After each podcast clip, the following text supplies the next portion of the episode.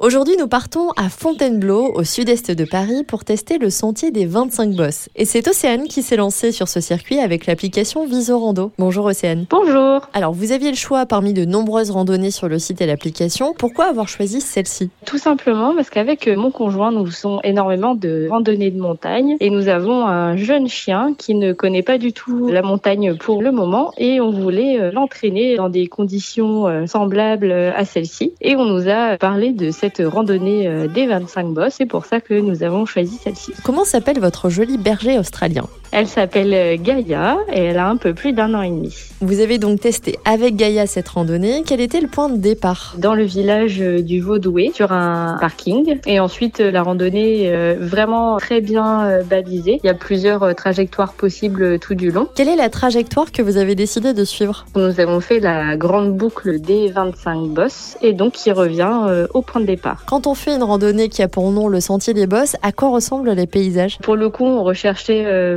vraiment des endroits semblables à la montagne et ça s'y prêtait euh, vraiment très bien parce qu'il y avait de gros rochers à escalader. C'était euh, assez physique et ça nous mettait vraiment en bonne condition. Les paysages étaient très variés. Nous étions dans les sous-bois avec des pins et vraiment en pleine nature du côté de Fontainebleau, vraiment pas loin de Paris. C'est vrai que c'est assez rare et c'était vraiment chouette. Sur Visorando, on peut voir que le circuit fait presque 900 mètres de dénivelé. Est-ce que vous conseillez cette randonnée à tout le monde ou il faut avoir un certain niveau Il faut quand même un petit niveau de base, être un minimum euh, sportif parce que c'est euh, assez physique. Par contre, euh, il faut savoir qu'il y a pas mal de chemins annexes qui permettent de raccourcir le circuit si jamais ça devient trop difficile. Bon, Gaïa, dans tout ça, elle s'en est bien sortie On appréhendait beaucoup, on espérait qu'elle allait aimer ça et elle s'est éclatée, à crapahuter dans les rocher, à sauter d'un rocher à l'autre. Elle était hyper à l'aise et parfois même celle qui nous montrait le chemin euh, par où passer. Elle s'est euh, vraiment euh, éclatée et après c'était un gros dodo. Merci Océane. Voilà un bon compromis pour s'entraîner avant de partir à la montagne, en amoureux, en famille et peut-être même avec votre chien. Rendez-vous sur l'application Visorando pour trouver et tester cette randonnée à Fontainebleau.